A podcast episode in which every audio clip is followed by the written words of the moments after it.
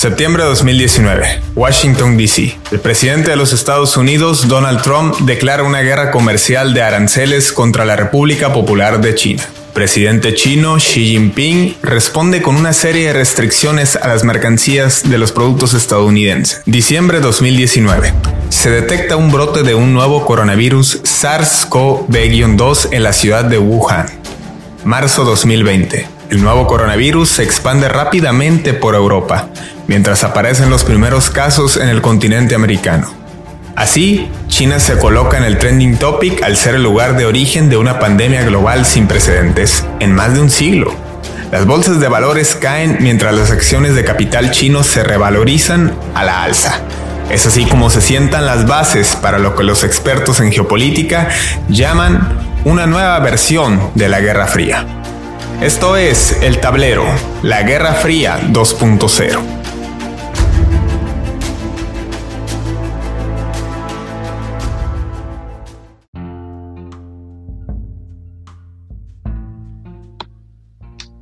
Alemania.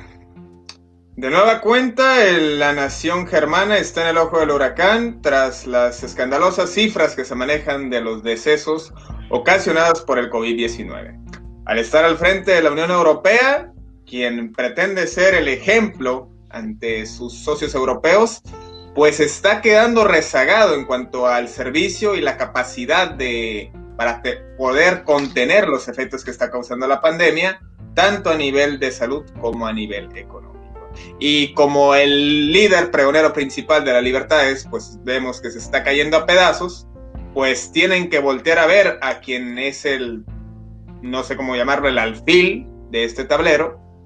Y bueno, pues también Alemania pues parece que no está cantando mal las rancheras, como decimos aquí en México, y se está desmoronando este sistema de salud, que Angela Merkel ha tenido que recurrir a lo que aparentemente podría ser una alianza con el gobierno ruso para hacer la producción masiva de vacunas, que aún así este, habrá cierto margen de insuficiencia, puesto que, pues, en un país de 83 millones es complicado, más entendiendo los, si nos vamos a aspectos migratorios o nos vamos a aspectos de cómo está la composición del pueblo alemán.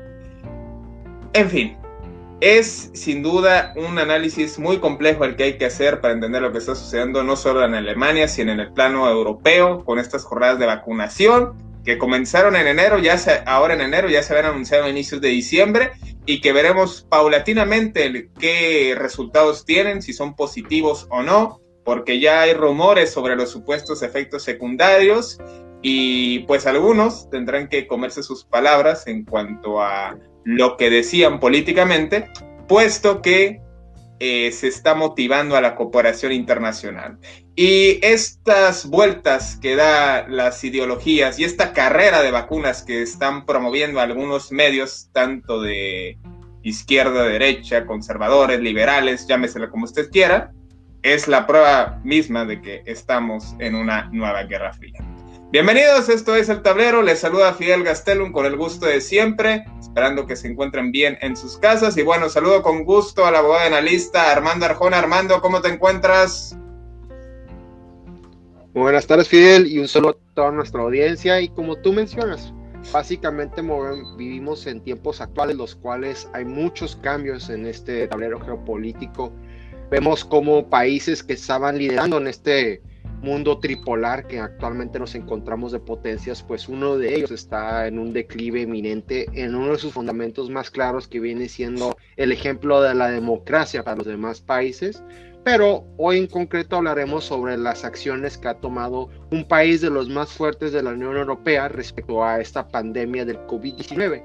Viene siendo el país de Alemania y pues vamos a analizar básicamente qué retórica ha agendado este país que ha sido la misma agenda que comparte con la Unión Europea y qué resultados ha dado en este mismo país.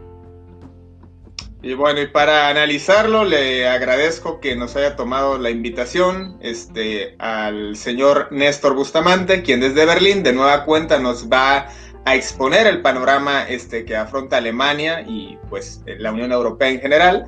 Y también pues en una situación muy particular que se encuentra Y bueno, te saludo con gusto, Néstor, te mando un abrazo. Este, tengo este, un par de preguntas. Eh, me gustaría preguntarte cómo te encuentras, este, cómo estás afrontando estos días a tu alrededor en Berlín, qué se habla en Alemania ante esta crisis y también si es cierto el rumor de que están haciendo una convocatoria de ingenieros este, alemanes orientales para construir una fortaleza alrededor del Capitolio. Digo, tú sabes que pues en un día lo levantaron, así que pues a 12 días de que termine la administración Trump no estaría nada descabellado pensar que levanten una muralla para evitar pues esta clase de incidentes.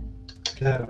Eh, no sé si estamos teniendo un gusto muy grande charlar con ambos. No sé si tenemos un tema tenido con imagen. Si quieren, podemos reiniciar. Pero un gusto muy grande charlar con vos, Fidel, y con, con vos, Armando, y con la audiencia, con las personas que por general se van para escuchar de lo que hablamos. Si quieren, reiniciamos mi, mi, mi video, a menos que esté bien.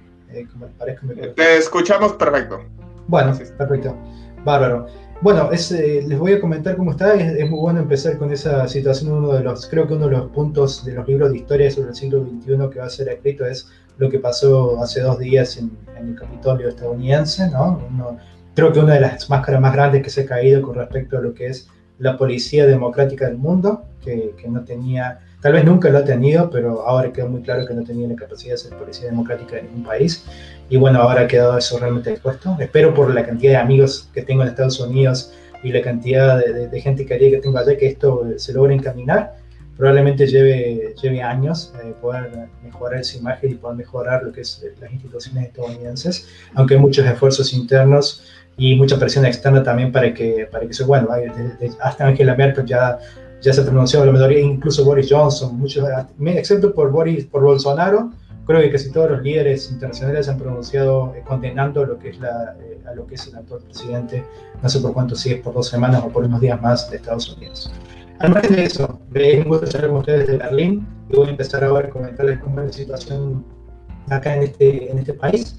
Eh, voy a tratar de, excluir lo más que pueda la situación personal, que la situación personal es que estoy eh, recluido ya van 11 eh, meses de reclusión en mi caso, porque al haber estado embarazada mi esposa desde el momento en que empezó la pandemia, antes de que empezaran los, confinamientos en Europa, nosotros estábamos confinados.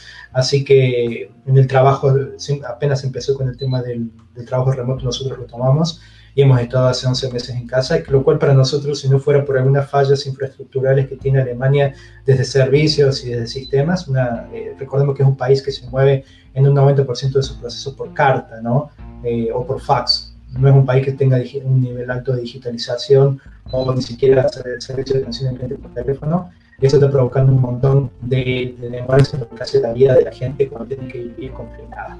Ahora, eso también se ha traducido lo que tiene que ver con el tema vacunas. ¿no? El tema vacunas no es algo, no vamos a poner el dedo a la llaga en lo que es Alemania porque la producción de vacunas está representando desafíos para todo el mundo.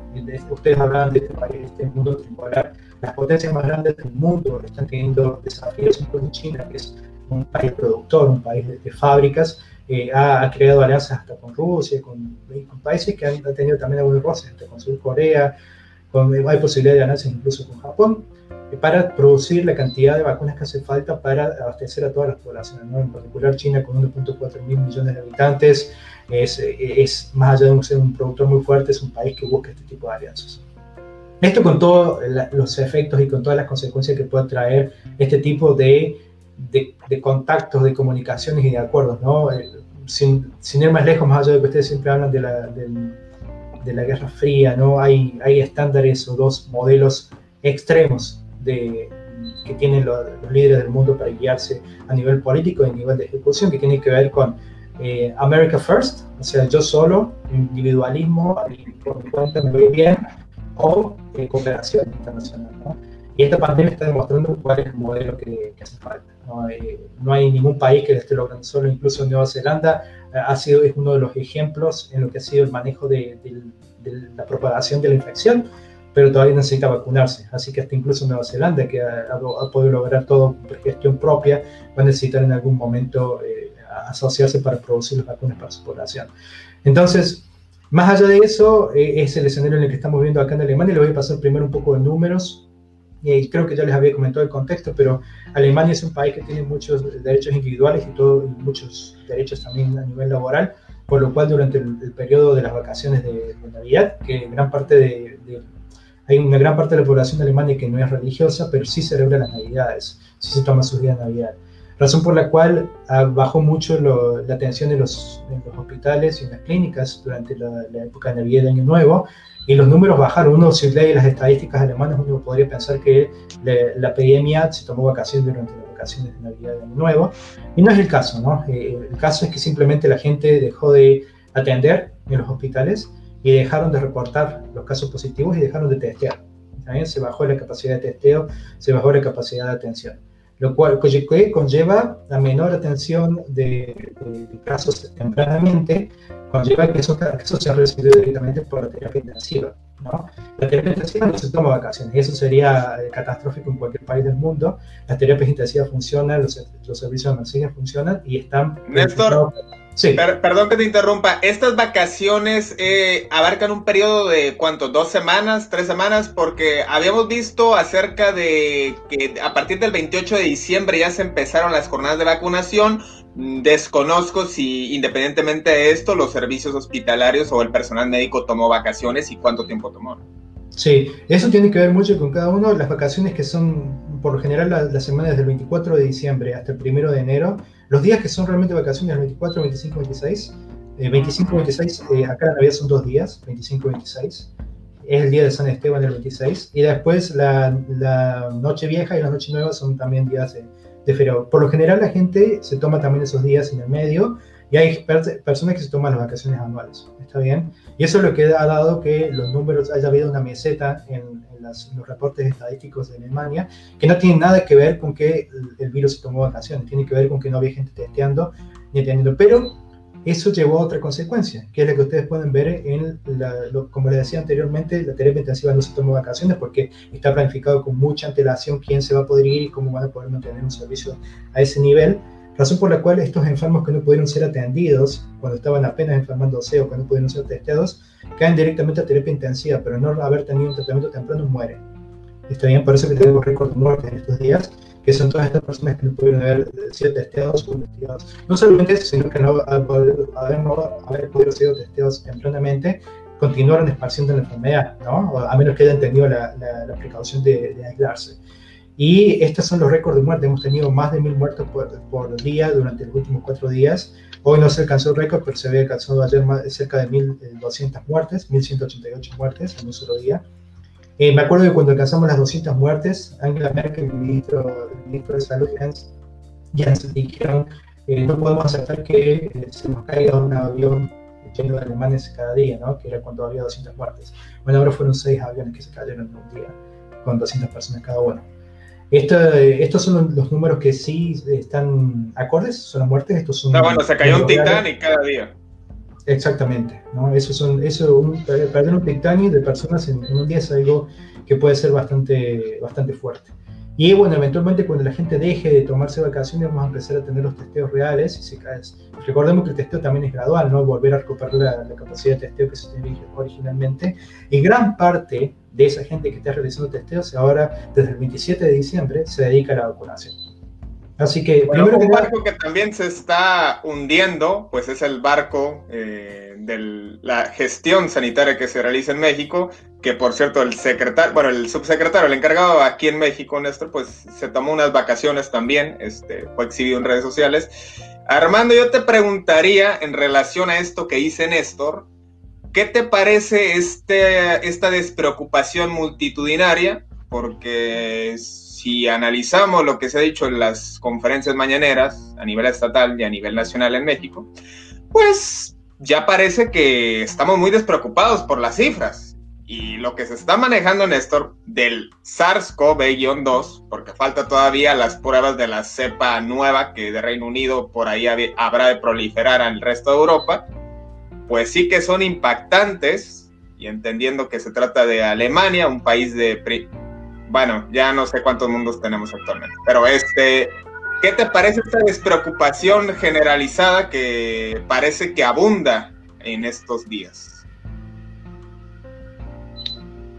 Poniendo en contexto los esfuerzos que han tenido el gobierno federal de Alemania y el gobierno federal que tenemos actualmente aquí en México, voy a empezar haciendo la comparativa lo que sucede aquí en México. La estrategia la cual ha tenido el gobierno federal aquí en México ante esta pandemia es totalmente muy diferente a las estrategias las cuales se tienen en Alemania y en un contexto también en el en Estados Unidos, que de cierta manera viene siendo el control del esparcimiento de la misma enfermedad, es teniendo en cuenta lo que es básicamente un control en exámenes múltiples que se tienen que realizar, que los emite el mismo gobierno, en el cual se da un seguimiento, en el cual se pone básicamente en virtud lo que viene siendo tal contagio se dio en tal lugar, tantas personas tuvo contacto con tales personas, cosa que se ha llevado a cabo lo que viene siendo el gobierno alemán, en el cual inclusive la canciller alemana Angela Merkel ha dado o ha dado instrucciones en las cuales pues puede ser que la persona tiene que irse a un rango mayor de 15 kilómetros de su, del lugar en el cual reside,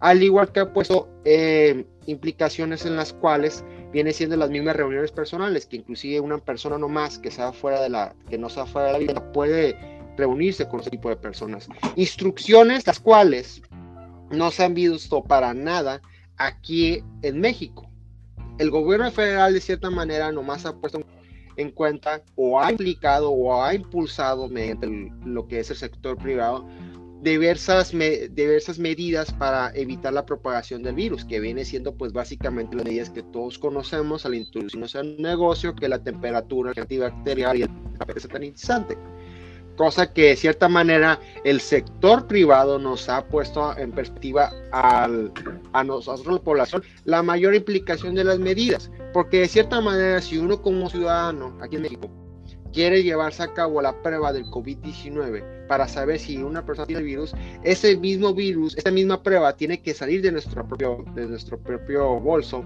para poder determinar si tenemos el virus o no.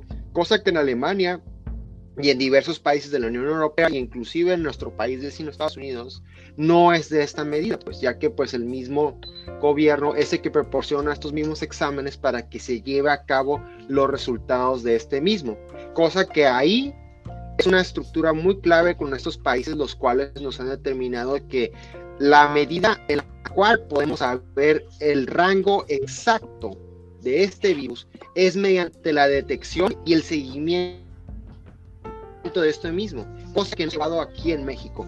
Ahora, respecto a lo que viene siendo el líder de nuestro, de nuestro eh, el líder o el zar, por así decirlo, el subsecretario López Gatel, que ha sido el responsable de llevar a cabo las medidas sanitarias contra esta contingencia, pues de cierta manera ha empezó cuando viene siendo la pandemia dando instrucciones muy claras, las cuales fueron emitidas por la misma OMS, cosa que después, posteriormente, vimos que poco a poco empezó a dar cifras las cuales se mencionaba un pico de subida, el cual el pico nunca llegó, y simplemente la debilidad que tenía la misma población hasta el subsecretario, pues se fue. Y que eso nos llevó a un desinterés, eso nos llevó a un desinterés general.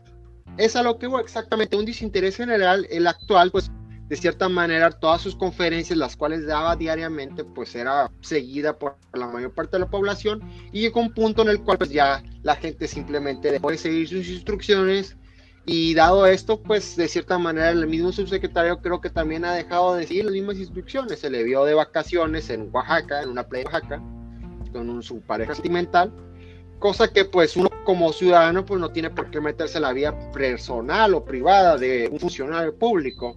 Pero, de cierta manera, pues si tú eres el dirigente de esta protección contra el COVID-19, pues de cierta manera tienes que poner el ejemplo contigo mismo para que las demás población siga las medidas, las medidas sanitarias que él impone. Así que ya en conclusión, pues básicamente los esfuerzos contra la pandemia con, en Alemania y en México fueron totalmente diferentes y por eso los resultados de cierta manera han sido diferentes. Néstor, a estas alturas del confinamiento y dadas las cifras escandalosas que comentas, eh, y que hay imprecisión en los datos por estas vacaciones que tomó el personal médico en Alemania, eh, ¿hay, ¿percibes algún desinterés eh, por parte del ciudadano común alemán? Es decir, ya no les importa en absoluto las instrucciones o las cifras que manejen las autoridades oficiales. Eh, te puedo responder simplemente con lo que podemos ver nosotros, ¿no? Eh, nosotros tratamos de dar una vuelta por, acá por alrededor, vivimos muy cerca, de, muy cerca del Checkpoint Charlie, creo que ustedes deben saber que fue uno de los uno de los lugares en los cuales casi se empieza la tercera guerra mundial. eh, por estos incidentes entre la Alemania Oriental y Estados Unidos cuando estaban compartiendo Berlín, eh, justo en la, separación del muro. Y caminábamos por ahí, hay muchos árboles de Navidad, eh, no se olvidaron de ponerse la decoración las autoridades locales, y la gente sigue usando máscara. Nosotros no usamos máscara a menos que estemos en presencia de otra gente, pero uno ve a los, a los alemanes, a los berlineses, no hay turistas, está cortada la circulación entre los países al menos de, lo que se podía ver, y, pero los alemanes usan máscaras. La percepción que tenemos nosotros es que no ha habido por parte de la población general una, una baja en lo que es la, la, creencia o la confianza en el gobierno, la, baja de la población no ha habido. Creo que, que eso se mantiene alto. el número de negacionistas, hay muchas eh, encuestas con respecto a los negacionistas y se está hablando todavía de un 11-12% que coincide también con, la, con los, los personas que militan con la extrema derecha, con los neonazis alemanes, que han perdido mucho apoyo desde, el comienzo de la pandemia incluso, contrario a lo que ha pasado en países como Estados Unidos, incluso Argentina, donde la, extrema derecha o los negacionistas han tomado un poco más de, relevancia. Así que no, la, población sigue manteniendo, la, aunque no está todo cerrado, no, lockdown estricto, en un confinamiento estricto, pero lo que uno puede ver en la calle, que no es controlado ni monitoreado, uno no va a recibir una multa por no llevar una máscara en la, calle, sin embargo la población parece estar eh, acatando esas medidas de precaución, que son precauciones extra para, tener, para no tener que, lamentar más contagios. Muy bien. Eh, Néstor, coméntanos, ¿qué nos puedes comentar de las campañas de vacunación que se han llevado, implementado? ¿Están por zonas según qué tan grave están los contagios? ¿Está por cuestión de edad o cómo se están llevando a cabo en Alemania? Sí, eh, nosotros tenemos un calendario que tuvo mucha controversia. Es altísima prioridad, que son las personas de 80 años y las personas que trabajan, los, los trabajadores esenciales en las terapias intensivas. Alta, eh, muy alta prioridad, que son las personas de mayores de 70 años y personas que trabajan en hospitales de efectos contagiosos. Es decir, hay hospitales que trabajan con traumatismo, ¿no? Si te cargas una pierna, no va a ir, no va a ir un, un enfermo de COVID a tu hospital. Eh, entonces, para los hospitales que son de COVID, que trabajan con efectos contagiosos, con situación de efectos contagiosos, eh, y mayores de 60 años es muy alta prioridad, alta prioridad personas mayores de 60 años y el resto de los trabajadores de, de salud, y en, la última prioridad, que somos nosotros, la gente que no estamos en factores de riesgo y que no trabajamos como eh, primeros trabajadores esenciales. Bueno, este era el calendario que se propuso a la Bundestag, a lo, que era el gobierno, el Congreso alemán, pero recibió muchísimo, muchísima controversia por parte de los policías, de los bomberos y del personal de salud en general que no querían estar en, en, la tercera, segunda o tercera prioridad, estar en la primera prioridad razón por la cual se ha permitido a alguna de estas personas que están en grupo de riesgo que estén también en estas eh, primeras oleadas, pero los primeros que se están vacunando son las personas mayores de 80 años, que en Alemania contamos con cerca de, de 6 millones de personas, el 7% de la población alemana tiene más de, de, 80 años, y son cerca de 6 millones de personas que eh, tendrían que estar vacunados según los planes eh, en el primer trimestre, que vendría a ser antes de que culmine marzo. Lamentablemente, eh, por, por, la velocidad con la que está vacunando Alemania, que tiene cuellos de botellas a distintos niveles, eso no parece ser que va a ser posible. Porque, primero que nada, deben estar tanto ya que pese a, los, a la tensa situación diplomática que había entre Alemania y Rusia, por dos razones principales. Número uno, por la guerra en Donbass. Recordemos que eh, en, en el 2014 eh, Rusia decidió tomar Crimea después de un levantamiento que hubo en Ucrania y se comenzó, Crimea ya es de facto una, una, región rusa, más allá de que culturalmente ya lo era, era una población rusa, pero eh, a nivel geopolítico es una, parte de Rusia. Pero Donbass es un territorio en guerra, ¿no? Es una, una guerra que no sé si estamos tan tanto, pero ha provocado ya más de 11.000 muertes. Entre, claro, 11.000 muertes entre, entre personas de, de Rusia y de Ucrania un millón y medio de desplazados y un millón, un millón de personas ucranianas han huido de lo que es el este de Ucrania debido a esta guerra, ¿no? una guerra que no se ve tanto en los medios y que, que tiene un impacto muy fuerte. Y bueno, es una guerra en Europa, ¿no? Ucrania es un país de, europeo y esta tensión tan grande que había con, entre Alemania y Rusia, porque como ustedes bien empezaban en, en la introducción, Eh, eh, Angela Merkel, pese a que se va el año que viene, puede irse con, con, los botines o con las botas de la líder del mundo libre, la, líder del mundo occidental. ¿no? Recordemos que Estados Unidos ha perdido ese líder, eh, tal vez mucho antes de, de, la toma del Capitolio, y Angela Merkel podría tomar esas botas, más allá de que se esté yendo de, del poder el año que viene, perdón, este año, estamos en el 2021. Que esa es una gran incógnita. Si, si, Donald Trump se va a ir y Angela Merkel se va a ir, pues cómo será el nuevo liderazgo mundial de aquí a unos meses. Y es interesante esta, este tema que tocas porque ni por el radar me pasaba y mira que sí he seguido de cerca el conflicto en Ucrania. Este conflicto desde 2014, que como bien mencionas ha pasado desapercibido en, en la agenda internacional, eh, que ahora cause repercusiones seis años después en esta pandemia. Efectivamente, ¿no? E, e, ese, ese, es el tema, como el, el, el, tablero geopolítico tiene tanta importancia y las piezas por ahí que no salen todos los días en los diarios, porque estamos hablando, ¿no? De, de que, bueno, para esta entrevista yo tuve que informar más, ¿no?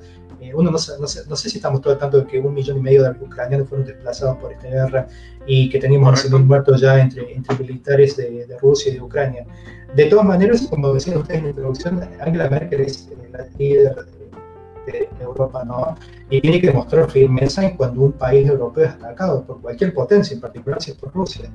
Y a eso le tenemos que sumar lo que pasó en, en septiembre de este año, que es que Alexei Navalny, el, el, principal líder opositor ruso, una persona con una dialéctica excelente, con una gran llegada al pueblo ruso y un gran opositor de, de Vladimir Putin, eh, fue envenenado con, con Novichok, que es este agente este agente venenoso desarrollado por la KGB incluso a, a finales de la Guerra Fría. Entonces, de la Primera Guerra Fría. Esto agregó muchísimas tensiones. ¿Por qué? Porque, bueno, yo tuve la buena o mala suerte de alojarme en el mismo hospital, en el Charité, que Navalny por una situación distinta en septiembre. Estábamos los dos en el mismo hospital, eh, con, yo con mi esposa rusa y él con su esposa rusa. Y la situación es que eso generó muchísimas tensiones, ¿no? Porque eh, el Kremlin todavía no ha aceptado que haya envenenado a, por supuesto, nunca lo va a aceptar, pero eh, ellos dan por, eh, por, por, hecho que eso nunca pasó, pero Alemania recibió a un líder opositor envenenado, ¿no? Lo cual a nivel geopolítico luce muy mal. Entonces, la situación está muy tensa entre lo que es, eh, estaba muy tensa entre lo que era Vladimir Putin y Angela Merkel como representante de, de Europa, y esas tensiones se fueron se fueron la, la, semana pasada, ¿no? Se fueron cuando eh, Vladimir Putin y Angela Merkel decidieron empezar conversaciones. En la misma llamada hablaron de, de hablaron de Ucrania y hablaron de, de, de Alexei Navalny porque no puede desaparecer. Es decir, no es algo que podamos reescribir el, el libreto y decir, pero hablaron como de temas anecdóticos. El tema principal de la agenda era cómo podemos juntar esfuerzos. Recordemos que Rusia también está eh, en acuerdos con China, con Surcorea, con India para producción de la vacuna. Ningún país por sí solo, a este momento, ni siquiera Estados Unidos, eh, bueno, eh, no es por mencionar un país fuerte, antes era un país fuerte, ningún país puede por su cuenta producir la cantidad de vacunas que hace falta para toda su población. Esto sucede grandemente en, en Alemania y en Europa. ¿no? En Alemania es uno de los países más fuertes y también pasa con ellos. Eh, quiero por un momento hacer un paréntesis con respecto a lo que mencionabas vos de lo que está pasando con el tablero geopolítico. Y esta pandemia apenas comenzó, era una oportunidad para que México y Argentina dijeran, miren, nosotros somos países poderosos de Latinoamérica, pero eh, cuando termine esta pandemia vamos a ser la economía número uno y número dos del mundo. Alemania nos va a venir a pedir préstamos a nosotros, China nos va a pedir préstamos a nosotros. Era algo, eh, nadie sueña con esas cosas, pero no era algo imposible. ¿Por qué? Porque esta pandemia puede redistribuir todas las cartas. Es una, una pandemia, algo que no estaba planificado, que no estaba esperado, puede redistribuir todas las cartas. Eh, Alemania puede tener científicos, eh, perdón, Argentina y México pueden tener científicos que desarrollaban la vacuna primero, la, la, probaban y la testeaban primero, con alto nivel de eficacia, y después la vendían. También en lugar de, de, de regalarla, la vendían como planea hacer China. Eh, bueno, eh, esto no pasó, ¿no? Eh, se mantiene muy parecido el tablero. Estados Unidos perdió muchos escalones, ¿no? Vamos a ver si sigue siendo una potencia. pero todavía queda la parte de la vacunación. Una parte es el control de la epidemia, de la, de la pandemia, que Nueva Zelanda ganó, por ejemplo, los países nórdicos, excepto Suecia, que perdió muchos escalones, eh, también se mantuvieron fuertes. Alemania empezó muy fuerte y perdió muchos, muchos pasos ahora. Y la ahora queda la parte de la vacunación. Rusia también, Rusia también eh, empezó fuerte y también perdió mucho, mucho de la capacidad. Ahora queda la vacunación. Y la vacunación es uno de esos momentos en los cuales, más que nada, que quiero pensar que a los líderes del mundo les importan las vidas humanas pero también hay que entender que todos los líderes políticos también manejan una agenda que tiene que ver con lo bien que yo haga el proceso de vacunación, es que también voy a lucir al mundo y que también parado voy a quedar económicamente y a nivel de imagen. No vivimos en un mundo en el cual la imagen es tan importante y por eso uno a veces compra productos por marca nada más. Bueno, eso sucede con Alemania y Alemania está eh, enfrentando uno de esos desafíos tan fuertes que es la producción de la vacuna la distribución, creo que han leído, si no les comento que hay problemas con la distribución a nivel logística, se perdieron muchas, eh, cientos de dosis de vacuna por cortar la cadena de frío. La cadena de la vacuna de Pfizer y BioNTech tiene que conservarse entre menos 70 y menos 80 grados centígrados. Y esto falló en algunas eh, localidades, razón por la cual ahora se ha focalizado más la vacunación en centros de vacunación. Esto también va a empezar a afectar también lo que es la medición y el testeo, porque muchos de los profesionales que eh, se dedicaban al testeo, van a hacer lo que, y lo que se dedicaban al contact tracing.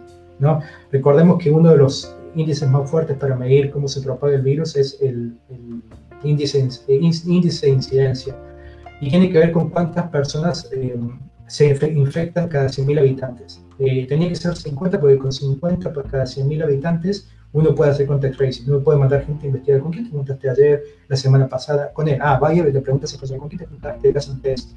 Bueno, esa capacidad se ha visto muy limitada ahora, eh, no solamente por la vacación, sino por la, vacunación. Y el, otro problema que tenemos es la lentitud de la vacunación en sí. ¿Por qué? Porque para esto también hace falta un proceso largo, que es, yo le aviso a una persona de 80 años que se tiene que vacunar. ¿Y cómo le avisamos en Alemania? Por carta. ¿no? Le mandamos una carta a una persona de 80 años que se tiene que vacunar o que se puede vacunar y hay algunas regiones que han habilitado, sobre todo en el sur, un poquito más adelantados, han habilitado líneas telefónicas o eh, sistemas online. Pero muchas veces se responde también por carta también. Es un proceso muy lento. Razón por la cual al día de hoy el número de vacunados que tenemos, habiendo comenzado el 27 de diciembre, es eh, exactamente 517 mil vacunados. ¿Está bien? Estamos hablando de que si quisiéramos vacunar a toda la población de Alemania, tenemos que vacunar a 83 millones de personas. Si dividimos esos 83 millones en los 517 mil, nos da un factor de 166, que multiplicado por los 14 días que hay entre hoy y el 27 de diciembre, nos da, eh, esos 166 multiplicado por 14 nos da exactamente 14.224 eh, días. Dividido los 365 días que tiene un año, nosotros terminaríamos de vacunar a toda la gente en, en mayo de 2026. ¿Está bien? Eso es, Claro. En, mayo si a estos vamos, en el caso de México, un país de 125 millones de habitantes, estamos hablando de que tardarían 10 años aproximadamente. Y en relación a las vacunas, Néstor, eh, se ha manejado todo tipo de... Hay que separarlo, ¿no? O sea, ha habido cantidad exagerada de mensajería por vía este, plataforma mensajería instantánea cadenas que indican supuestas conspiraciones sobre que la vacuna hace esto, que hace aquello, que te inserta un chip, que te provoca lo otro, que es un instrumento de control social o un plan malévolo perpetrado quién sabe por qué. Y la otra, los mitos verdades a medias, que si la vacuna causa efectos secundarios, sudoración, fiebre a los días, que si causa algún tipo de alergia, y hemos visto una agenda mediática que maneja una carrera de vacunas, Sputnik B contra BioNTech y Pfizer, contra la AstraZeneca.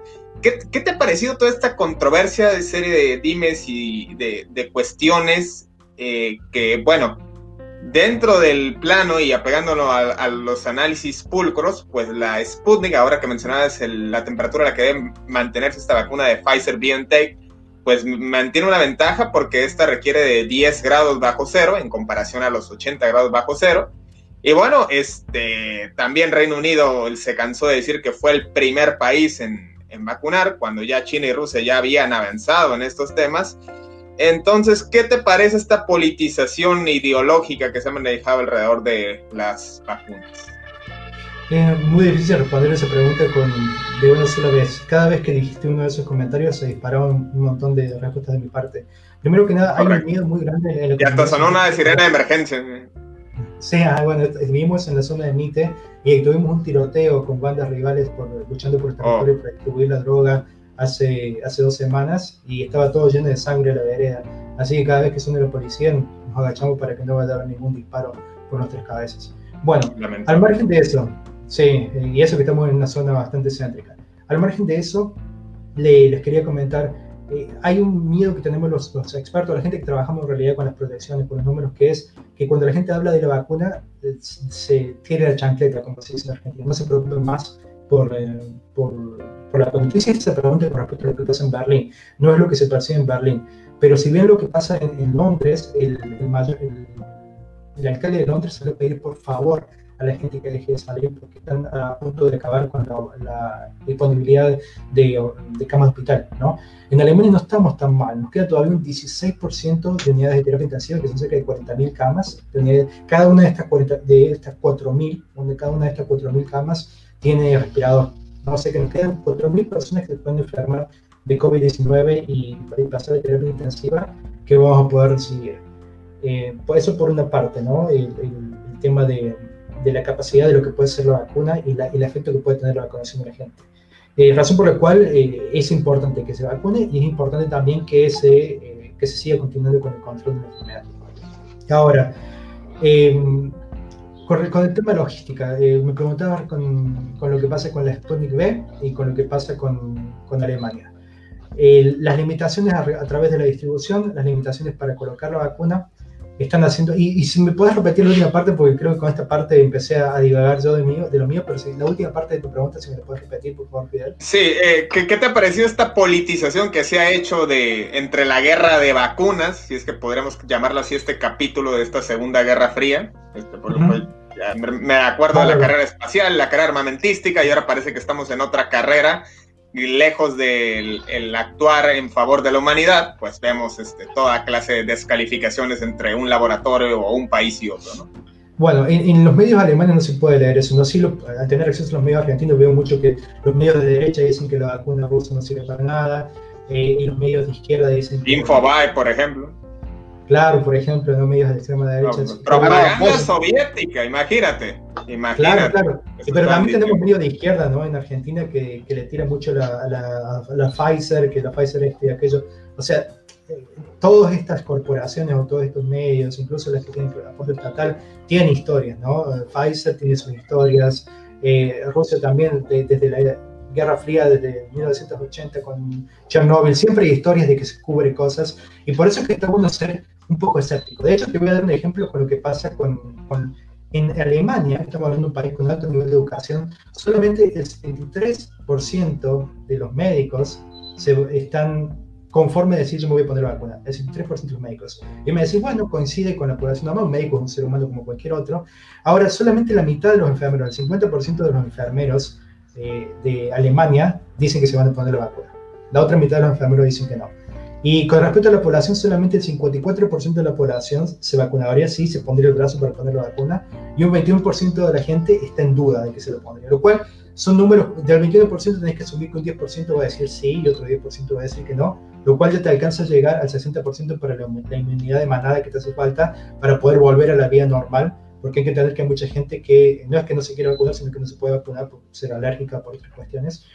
Razón por la cual este, este tema de la, de la ideologización, de la politización, del hacer un armamento de una vacuna, va a estar siempre, tiene mucho que ver con la formación y la educación que tiene cada uno. Yo creo que eventualmente esta pandemia va a ayudar mucho para que se caigan muchas máscaras, ¿no? como se cayó la máscara del de juez de la democracia el, en Estados Unidos o, o el, el, el, juez de la libertad de las instituciones. Creo que se van a seguir cayendo máscaras y se cayó una máscara con este acuerdo, que, estos acuerdos que están firmando Rusia y Alemania, eh, esto, ¿Por qué? Porque si Alemania realmente creyera todas esas fake news sobre Rusia, no iría a pedir infraestructura a Rusia para fabricar su vacuna, ¿no? Eh, esto, esta, este tipo, Angela Merkel y los líderes de Europa son mucho más inteligentes que el lector promedio de Infobae o de algún otro medio de extrema derecha o de extrema izquierda, que leen estas, estas informaciones eh, totalmente eh, politizadas y totalmente armadas con fake news para crear dudas sobre la vacuna, ¿no? Lo que, lo que, lo que tenemos una vacuna o distintas vacunas que tienen sus capacidad de, de, de, frenar el virus, y, pero también hay que entender que hay, está bien tener un poco de escepticismo. Cuando se habla con estos enfermeros, este, esta mitad de la población de, de, enfermeros de Alemania que no se querría poner la vacuna, no lo hacen porque sean antivacunas, no, son enfermeros, ellos colocan vacunas todos los días. Ellos dicen que... Pues no, es, que tenga la creencia de que genera, provoca autismo, ¿no? Como no, no, no, no, una leyenda urbana de hace muchas décadas. Ellos, ellos quieren que más gente se ponga la vacuna para ver cuáles son los efectos adversos a largo plazo. ¿Por qué? Porque en, estos, en la fase 1, fase 2 y fase 3 tuvimos 3, 4, 5 meses en algunos, en algunos casos para ver cuáles son los efectos en esa cantidad de tiempo. Pero a lo mejor hay algún efecto, por ejemplo, eh, uno le crece mucho la barba, le crece más la barba, o tiene más duración, mencionaste vos. Efectos a largo plazo que a lo mejor se ven en un año. Y esto puede pasar. Esto es algo que no pueden descartar ni siquiera las mismas empresas que están haciendo la vacuna. Y esto es lo que a algunas personas les gustaría esperar un poco para ver.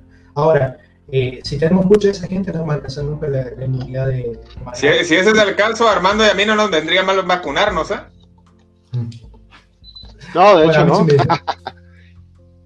a mí me crece demasiado la barba y creo que, Pero nosotros tenemos acceso a la vacuna, nos lo vamos a poner inmediatamente. Y, yo creo que con respecto a las fake news, eh, bueno, ya, hemos visto lo que logra la fake news y la teoría de conspiración con Estados Unidos, ¿no? Hay 75 millones en Estados Unidos que están bien dispuestos a morir, por, morir y matar por Donald Trump no 75 millones, una gran parte de esos 75 millones creen que las elecciones estuvieron, fueron fraude.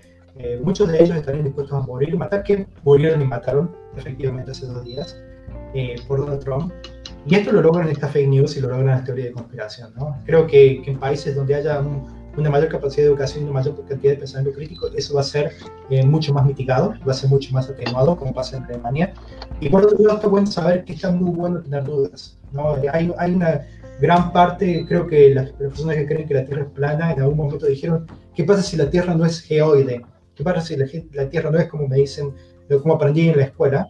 Y esa parte está bien, esa parte está muy buena, y creo que eso tendríamos que hacer todos. En algún momento cuestionar, creo que yo lo hice también, en cuestionar por qué la Tierra es redonda, y ahí es donde empecé a estudiar un poco de matemática, un poco de física, Newton, Einstein, teoría de relatividad general, teoría de relatividad eh, especial. Y ahí es cuando uno realmente puede aprender todas estas cosas y saber, ah, sí, no queda otra, otra forma de la Tierra que ser geoide, porque hay principios matemáticos y físicos que los puedo detectar simplemente poniéndome a ver a, ver a Marte o Júpiter o Saturno y hasta aplicar las fórmulas de Newton y eso va a funcionar y yo voy a saber dónde está Marte, Marte Júpiter, Saturno mañana.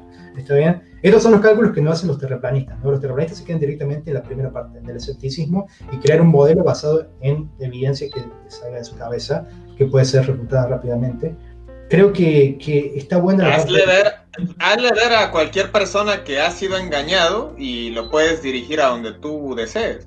Exactamente. en cualquier discurso. Ese, es el punto. Tenemos, no sé si lo conocen a Dolina en Argentina, creo que es uno de los, de los escritores y de los autores más impresionantes que tenemos, Alejandro Dolina.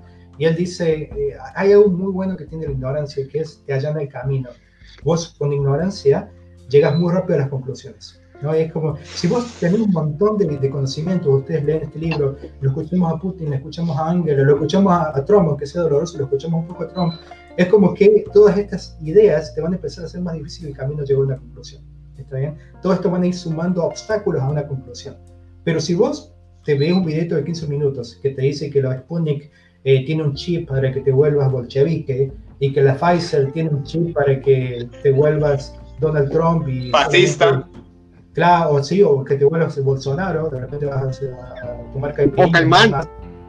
Claro, si, si solamente ves videos de 15 minutos que te explican eso, y sin tener esta capacidad de poner esos obstáculos, obstáculos epistemológicos que son conocimientos, ¿no? Mientras más, eh, Bertrand Russell solía decir, ¿no? Algo que tiene la gente que, eh, la gente inteligente está llena de dudas, porque la gente inteligente es la que más información recibe de distintas fuentes, y eso te van haciendo más difícil llegar a una conclusión. Pero los estúpidos están seguros, están absolutamente seguros. ¿De qué es lo que pasa con la teoría de conspiración? ¿no? Eh, hay, mucha gente que está segura de que Donald Trump recibió fraude, no dudo en absoluto. Hay mucha, hay mucha gente que está segura de que la Tierra es plana. Hay mucha gente que está segura de que una vacuna tiene chips para controlarlo. ¿no? Cuando en realidad gran parte de esa gente ya está siendo controlada a través de estas mismas teorías de conspiración. Pero bueno, ahí creo que entramos en un terreno un poco más eh, filosófico, un poco más eh, cognitivo, que tiene que ver con el... Sí, a mí, lo que me preocupa, Néstor, es que el, nivel que han mostrado ante la lealtad ideológica derivado de esta ignorancia multitudinaria que comentas, pues podría llevar a que el trompismo se vuelva una religión como ocurrió con el pastafarismo. Y ahí se los dejo de tarea. Si ustedes este, indagan un poquito, sobre cómo surgió el pastafarismo, que podría ser, ser catalogada la religión más reciente del mundo actual. En 2006 podría decirse que se fundó.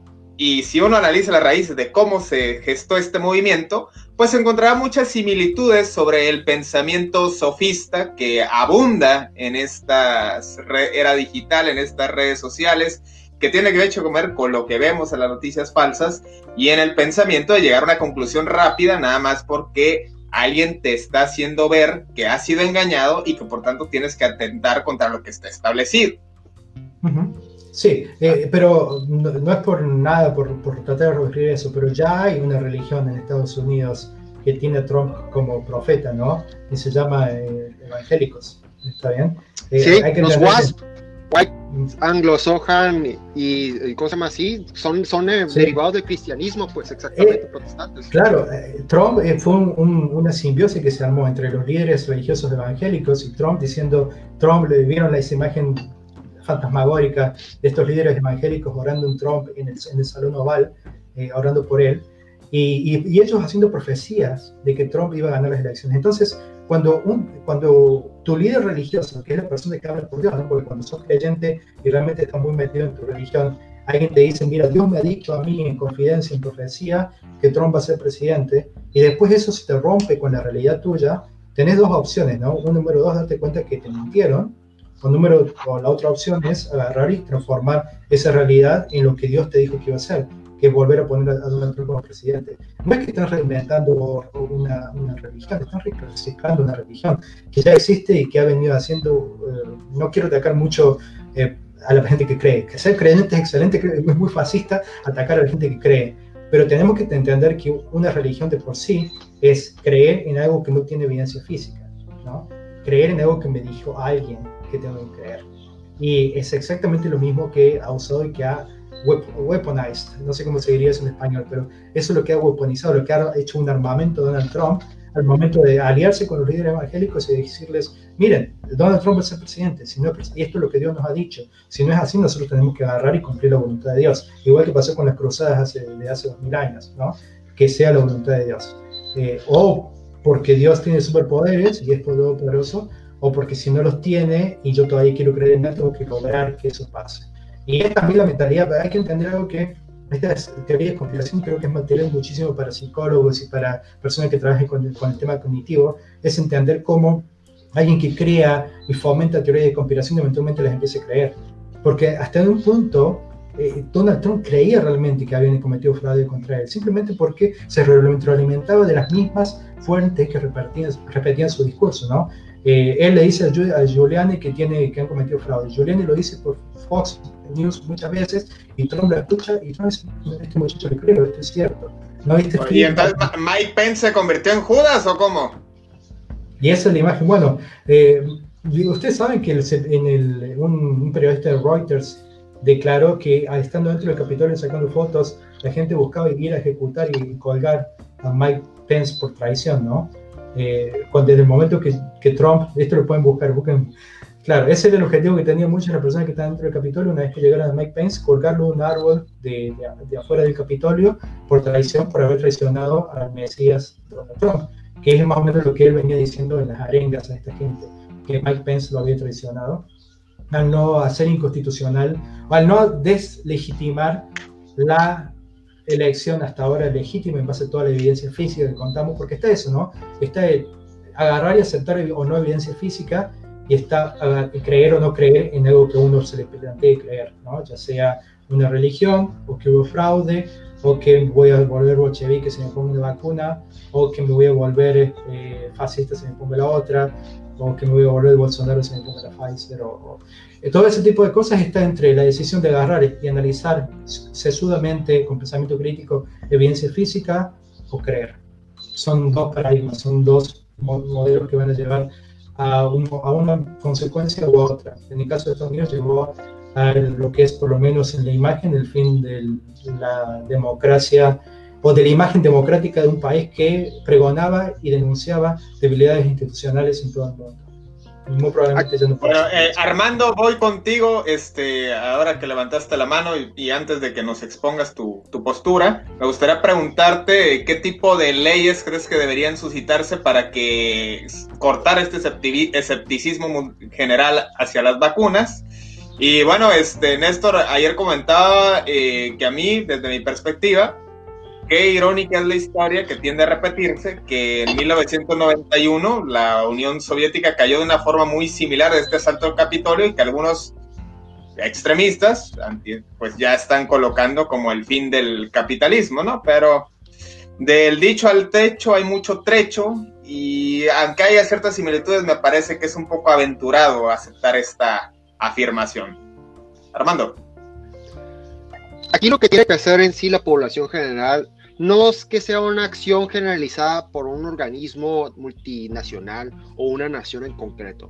Aquí lo importante es que las personas de a pie como nosotros entren a una fase en el estado crítico del pensamiento. Y me refiero a esto, que opiniones van a haber siempre. Como lo mencionaron ahorita Néstor y tú, depende del medio que tú lección, leas, va a tener una propia perspectiva, una propia agenda, ya sea su agenda política, su agenda económica, X o Y. Aquí lo importante es que las personas sepan analizar esta información de diferentes medios y en base a todas las opiniones diferentes de estos medios, lleguen a su propia conclusión crítica, su propia opinión de respecto a lo que realmente está pasando, que es básicamente la misión que nosotros llevamos en este programa, pues, o sea, recopilar de información de diferentes medios para poder analizar y dar en sí una opinión crítica de los sucesos que están pasando realmente. Por ejemplo, si estamos haciendo la comparación de que una ciudadanía a la cual nomás lee un medio de determinada índole, pues dime tú cuál es la diferencia de lo que hacía Joseph Goebbels en Alemania, su propaganda. Básicamente está recibiendo información de un solo. Bueno, pues el propio Trump antes, el propio Trump hace 20 años dijo que si, si fuera candidato se pondría por parte del Partido Republicano porque sus simpatizantes se la pasan viendo Fox News. Así lo resumo. Exactamente, y luego no, y eso fue en los 90 y en los principios de los 2000, ¿qué es lo que pasó con la guerra de Irak? Básicamente todo lo que se propagaba en Fox News hizo que el, que el Partido Republicano y que sus seguidores creían que sí existían armas de destrucción masiva en, este, en estos países y por eso hubo una intervención la cual fue justificada para poder atacar y posteriormente obtener todos sus recursos. ¿Por qué? Porque tenías una población sumamente inclinada en una solamente opinión. Y ahora volviendo al contexto de las vacunas. Básicamente, todas las vacunas se encuentran en una fase la cual no se pudo haber un desarrollo, un desarrollo como debe de ser. Si por un lado vimos que la vacuna de la ébola tuvo 16 años en su desarrollo para después salir al mercado, 16 años, llevándose todas las fases que se debe haber llevado. Ahora actualmente la mayoría de estas vacunas se encuentran, se, se proponen en una fase que es de emergencia, que es que esta fase salga antes del público pues, a una fase anterior al público, pues por esta misma índole que es de emergencia. Ahora, obviamente, cada país tiene una determinada apuesta en la que viene siendo las vacunas que le convengan. Por un lado, podemos ver que pues la, la vacuna Sputnik B, que respectivamente, pues de cierta manera se creó diferente a las otras, pues de cierta manera va a exponer lo que viene siendo sus pros de vacuna, al igual que la vacuna de AstraZeneca y la Universidad de Oxford, al igual que la vacuna de Moderna, que unas van a tienen que estar congeladas a menos 70 grados centígrados, que la otra vacuna rusa no ocupa esto, que la otra ocupa una dosis, una dosis, que la otra ocupa dos dosis, que la otra tiene un valor de 10 dólares, que la otra, que la otra las dos valores, dosis vale alrededor de 30 dólares, casi 40 dólares las dos vacunas. Para eh, diferentes eh, vertientes hay, pues es a lo que voy.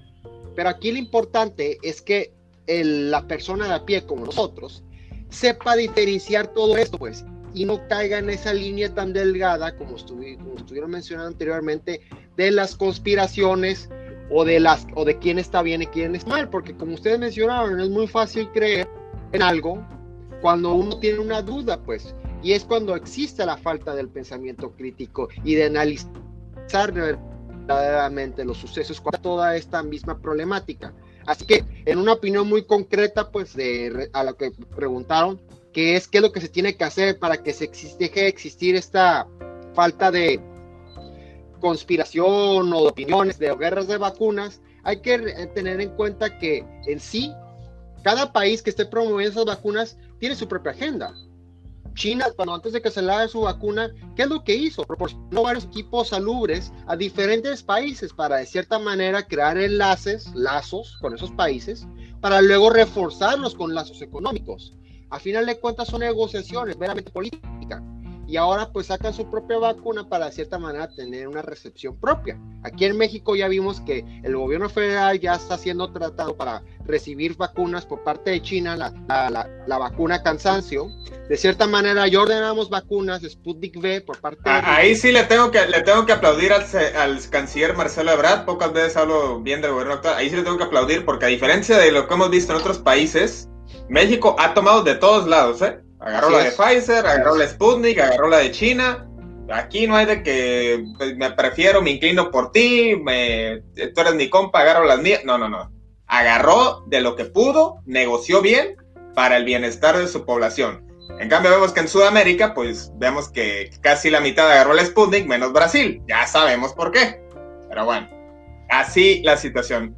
Néstor, te agradecemos enormemente que hayas estado con nosotros. Eh, te dejo para si quieres hacer alguna, este, algún comentario final y pues para que este, te despidas de la audiencia que ya está más que acostumbrada y expectante de escucharte y seguirte en redes sociales los, por los posts que publicas.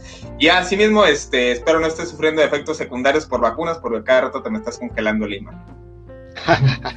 sí. Bueno, el internet anda muy bien acá en Alemania, pero es un gusto muy grande charlar con ustedes dos. Eh, no puedo coincidir más con lo que dice Armando. Es, es realmente que, cuál es el peligro que tenemos si ponemos la verdad o el juez de la verdad en entes públicos o privados. ¿Qué pasa si Facebook un día dice, mira, voy a bloquear a Donald Trump porque me parece que es peligroso? Twitter dice un día, voy a bloquear a Donald Trump porque me parece que es peligroso. Voy a bloquear al tablero. O, o, el tablero, o después lo bloquean a Angela Merkel, lo bloquean eh, Twitter y Facebook empiezan a decir qué es lo que está bien y qué es lo que está mal en el mundo. Está bien, imagínense qué horrible sería eso, ojalá nunca pase.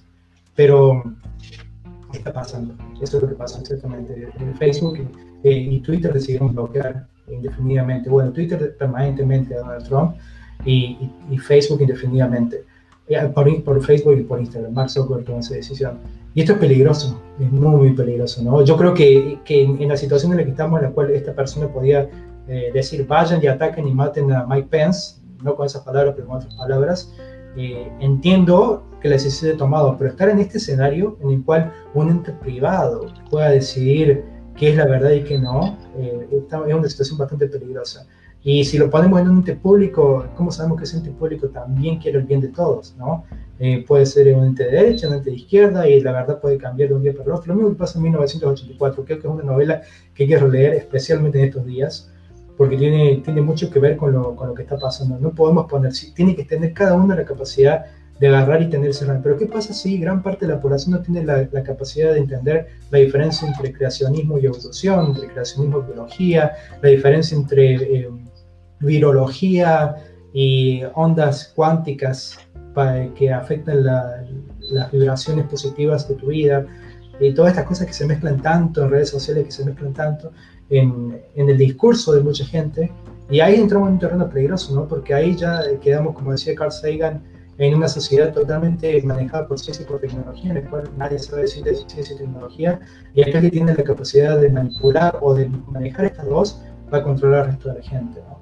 Y, es una situación bastante peligrosa. Les dejo con, con dos tareas. Número uno, eh, les pregunto, ¿sabes si Donald Trump, cuando hizo ese, esa foto operación para que reprimieron y dañaron y tiraron gases y, proyectiles a manifestantes en la Casa Blanca para sacar esa foto con la Biblia. ¿La Biblia estaba del derecho o del revés? ¿Se acuerdan? Mm, no tengo la imagen en mi cabeza al momento, no te sabría decir si la Biblia estaba al derecho o al revés. Eh, me estás hablando de cuando... Estaba al revés. Estaban las protestas, este, por George Floyd o el reciente asalto. No, no, no, ¿Sí? Eh, no del Capitolio, de Casa Blanca. Eh, daban las protestas y se reprimió violentamente a manifestantes pacíficos para que él pudiera hacer su foto frente a esta iglesia. Eh, todo el mundo repitió que la Biblia estaba dada vuelta, pero la Biblia estaba del derecho. ¿Está bien?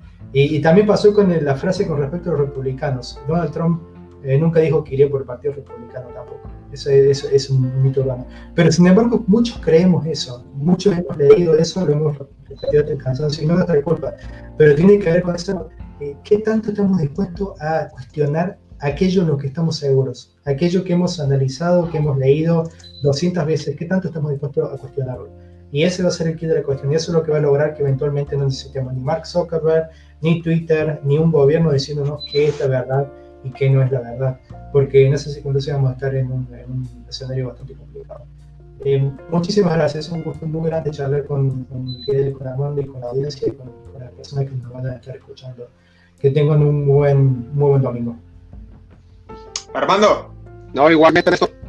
No, igualmente, Néstor, yo creo que la analogía a la cual tú mencionas sobre el libro de George Orwell, 1984, pues sin duda da mucho de qué hablar, pues en lo que viene siendo este poder autoritario que vigila lo que viene siendo, pues todo lo que se está regulando y todo esto, pues de igual manera, yo creo que de cierta manera lo podemos ver de, esa manera que con, con la cibercracia, que es lo que está haciendo, pues actualmente la cibercracia, todas estas compañías eh, las cuales regulan qué está bien y qué está mal. De hecho, en el segmento pasado que Fidel y yo discutimos básicamente los sucesos que sucedieron en la Casa Blanca, eh, yo hice hincapié a lo que viene siendo esto.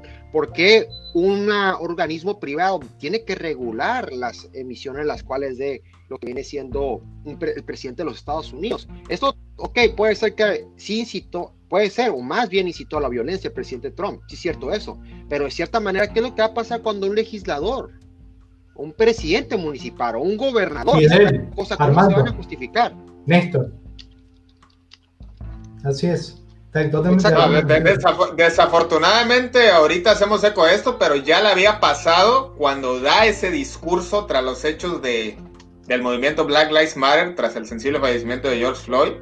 Y ahí no fue nada más Twitter, ¿eh? ahí fue prácticamente todos los medios estadounidenses, abanderados principalmente CNN, no, no permitieron que diera el discurso y también cuando gana, cuando se da el triunfo electoral, que muchos adelantaron el de Biden, también opacaron el discurso presidencial tras el, el ejercicio electoral.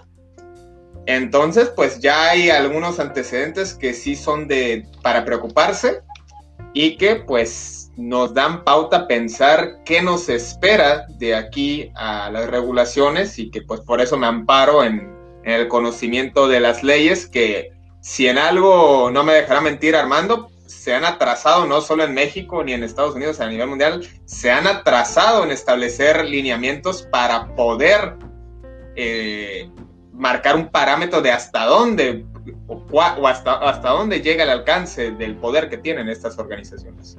Bueno, y miren también, eh, quiero darle un cierre, pero, ah, perdón, Armando, adelante más para hacer énfasis a lo que estaba mencionando en base al libro que tú mencionas de George Orwell, hay un libro muy interesante del autor Aldous Huxley, el cual se llama Un Mundo Perfecto. Un Mundo Feliz. El cual, el cual menciona lo que viene siendo el lado opuesto a esto, pues, que en vez de un poder central que esté controlando todo, va a llegar un momento en el cual la población simplemente va a tener los hechos enfrente de ellos y no va a querer leerlos, no va a querer asumirlos, no les va a interesar. China vive, China vive en 1984 y Estados Unidos vive en el mundo feliz. Exactamente. Eso, es exactamente. Y aquí lo que tengo que hacer, y aparte de hacer énfasis en estos dos títulos, el que mencionó Néstor y el que menciono yo de Aldous Huxley, tenemos que ver qué hay detrás de la cibercracia. ¿Quién está detrás de ellos? ¿Y saben quién está detrás? Gigabancos, los cuales ya estamos, ya los había mencionado en el segmento pasado, pues estos bancos los cuales pues de cierta manera tienen su financiamiento. Y las ONGs. De cierta manera entonces te das cuenta, detrás hay un motivo capitalista, el cual tiene su propia agenda y de cierta manera la impulsa y de esa manera censura a los gobiernos, los cuales ellos creen en su criterio que está bien o que está mal. Pero este tipo de aspectos pues yo creo que lo ameritan en un programa ya enfocado ya más en esto porque son muy extensos. Sí. Sí, eh, voy a decir tres cosas. Número uno, eh, en Alemania, por ejemplo, lo, que hizo Donald Trump después de, lo de Black Lives Matter y lo de Charles, eh, el ataque, a él sí lo bloquearía en Alemania, pero porque las leyes alemanas no permiten discurso de odio y lo que él dijo se interpretaba como discurso de odio. A medida que quemar el Capitolio, si no van a matar a nadie, no es discurso de odio, pero, o sea, eso lo permitiría, pero no permitirían lo, que hizo después de Charles Bill, porque eso fue de discurso de odio. Eso es con respecto a, cómo lo ve Alemania, ¿no? Alemania tiene su historia de, discurso de odio que llegó a, el momento más discurso de su historia. Segundo, Armando, no te tendría que haber dejado hablar porque ese iba a ser un comentario. Quería precisamente mencionar al, lo opuesto, hay dos figuras eh, distópicas que podemos tener. Una es la de George Orwell con 1984 y la otra es Un Mundo Feliz de Aldous Huxley. y como bien dijiste, en, en 1984 te fabrican la verdad, o sea, la verdad, te fabrican las guerras, las guerras para que vos estés en esa jaula de hámster, te fabrican toda la, narrativa, no tenés acceso a la verdad, ¿está bien? A, la verdad, lo que realmente está pasando, la realidad, podríamos decir. Y en, en, en Aldous Huxley, en un mundo feliz, la gente está bastante feliz porque tienen, no, habla de Twitter ni de, no, habla de estas tecnologías, ¿no?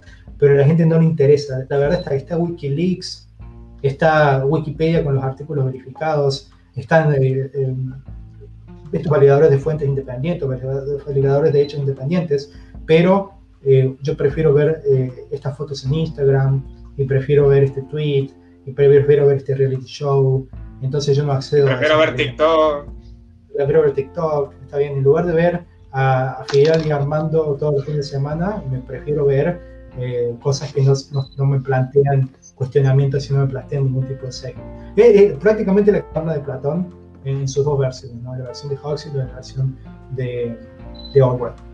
Y el tercer punto es la vacunación. Esperemos que Alemania y que todos los países del mundo puedan ponerse al día para que no tarden seis años sin vacunar a toda la gente y que eventualmente podamos salir adelante de esta pandemia que está poniendo tanto eh, en tantos conflictos o en tantas situaciones difíciles a nivel mental, a nivel psicológico, a nivel de comportamiento de tanta población mundial. Entonces, un gusto muy grande charlar con ustedes. Espero poder tener la oportunidad nuevamente de de compartir ideas y, conocimiento con ustedes. Un gusto.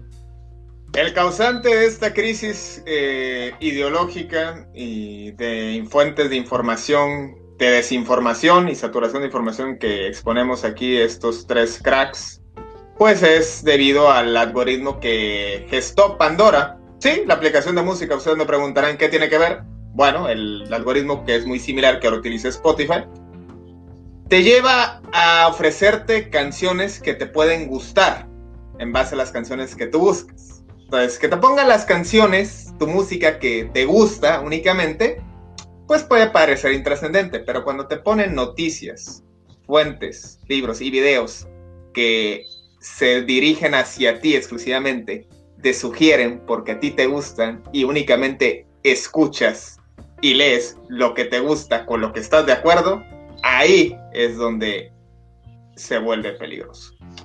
Querida audiencia, esto fue el tablero. Gracias por estar con nosotros y valga la redundancia, ya tendrán este capítulo próximamente en Spotify, en nuestro podcast y ya estaremos próximamente también en YouTube. Hasta la próxima, resguárdense bien en sus casas porque el virus sigue proliferando y las fake news siguen causando estragos. Nos vemos la próxima, esto fue el tablero.